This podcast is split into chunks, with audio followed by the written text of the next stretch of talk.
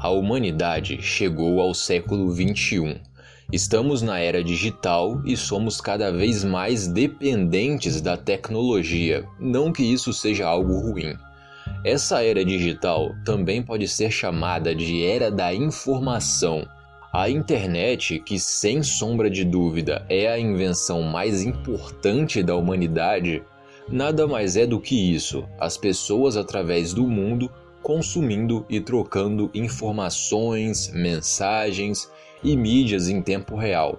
E justamente essa coisa da internet funcionar em tempo real facilita muito essas informações de se espalharem.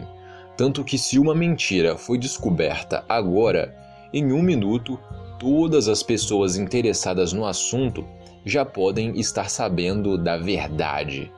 Mas nem sempre foi assim. Nós agora vamos usar nossa máquina do tempo e voltar para tempos onde a informação literalmente andava de carroça. Internet não existia e mensagens eram trocadas boca a boca. Sorte de quem sabia ler e escrever para poder trocar cartas, sendo que mesmo assim essas cartas demoravam semanas ou até meses para chegarem em seus destinos quando chegavam. E assim como as informações demoravam para atingirem suas metas, as desinformações demoravam para serem desfeitas. Informações erradas, equívocos e mentiras poderiam durar por anos e anos ou até décadas até caírem por terra. E é exatamente sobre isso que vamos falar no vídeo de hoje. Mais especificamente, vamos falar de livros. Três livros com tema oculto, sobrenatural, que enganaram muita gente. Então, bora lá, bora começar.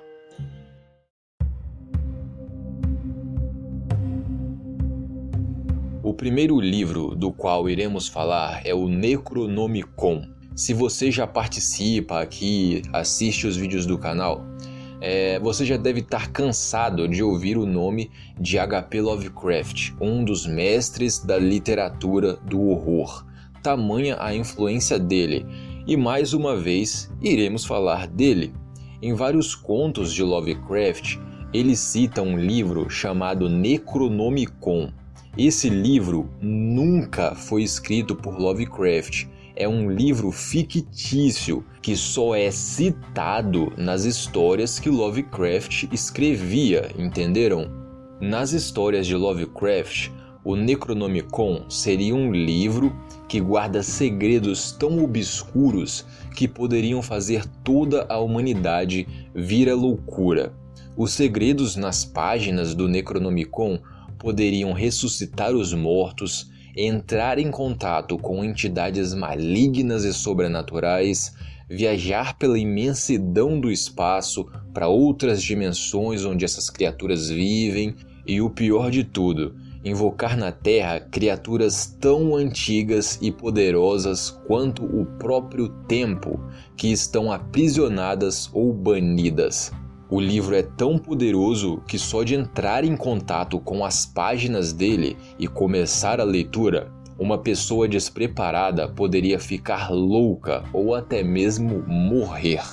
Mas bem, como eu já expliquei para vocês, esse é um livro que nem o próprio Lovecraft escreveu, ele só é citado dentro de alguns contos. Mas a gente vive num mundo de oportunistas depois da morte de Lovecraft, começaram a aparecer um monte de Necronomicons de vários autores diferentes e com conteúdos diferentes. E durante muito tempo, muitas pessoas realmente acreditaram nesses livros, compraram a ideia acreditavam realmente que esses livros tinham a capacidade de despertar loucura, causar a morte e guardavam segredos obscuros. Mas não, o Necronomicon é um livro inventado e que ainda por cima nunca foi escrito de verdade pelo autor. Tudo que foi publicado é uma farsa.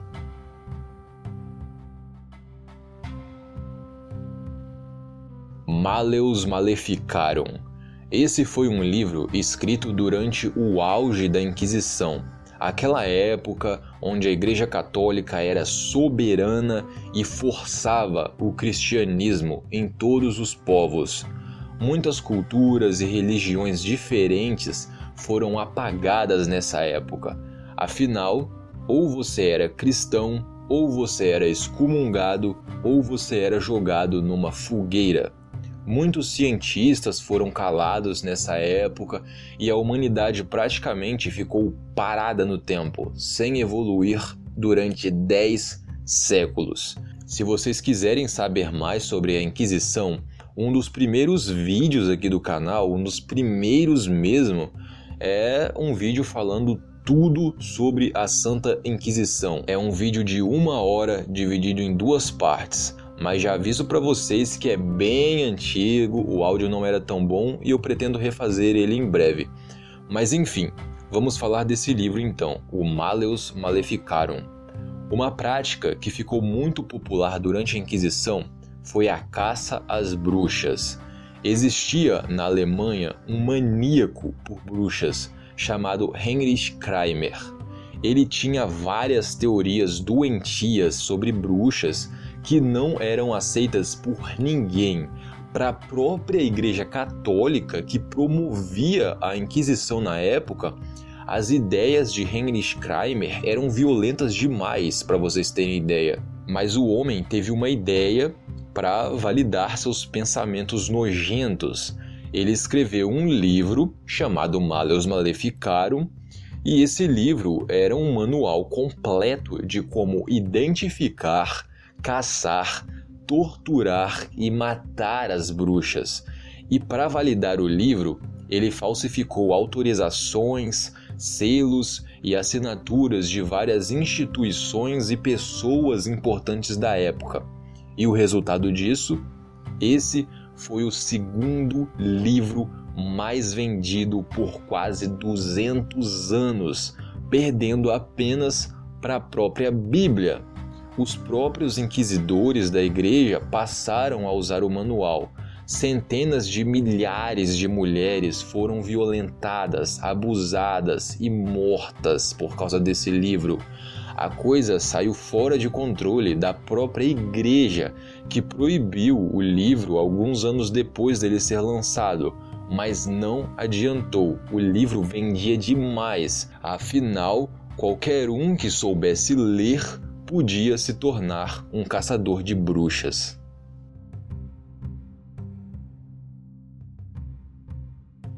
Agora nós vamos falar de um livro que foi escrito por esse cara, Léo Taxil. E esse cara ficou conhecido apenas pelo fato de ser mentiroso, fraudulento e falso.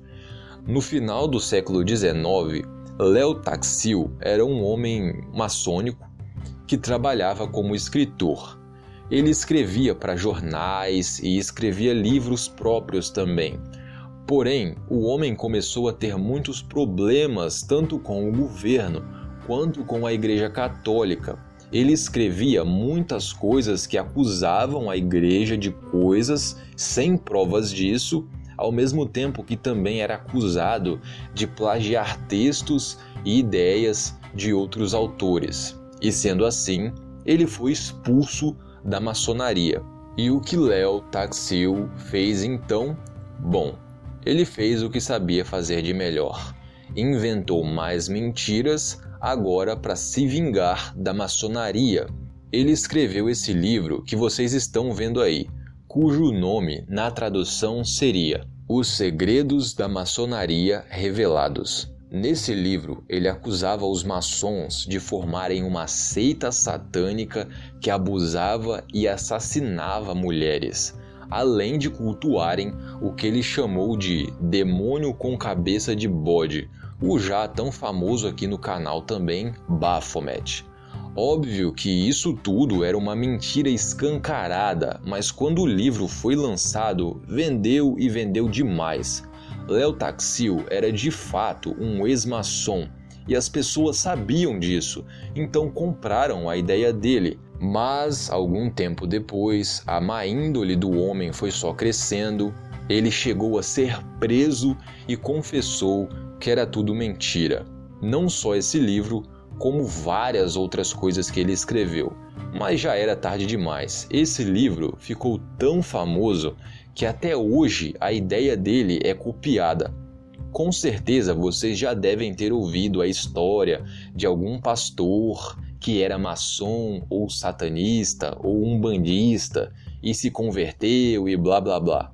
Pois é, é exatamente a história desse livro, só que adaptada, né?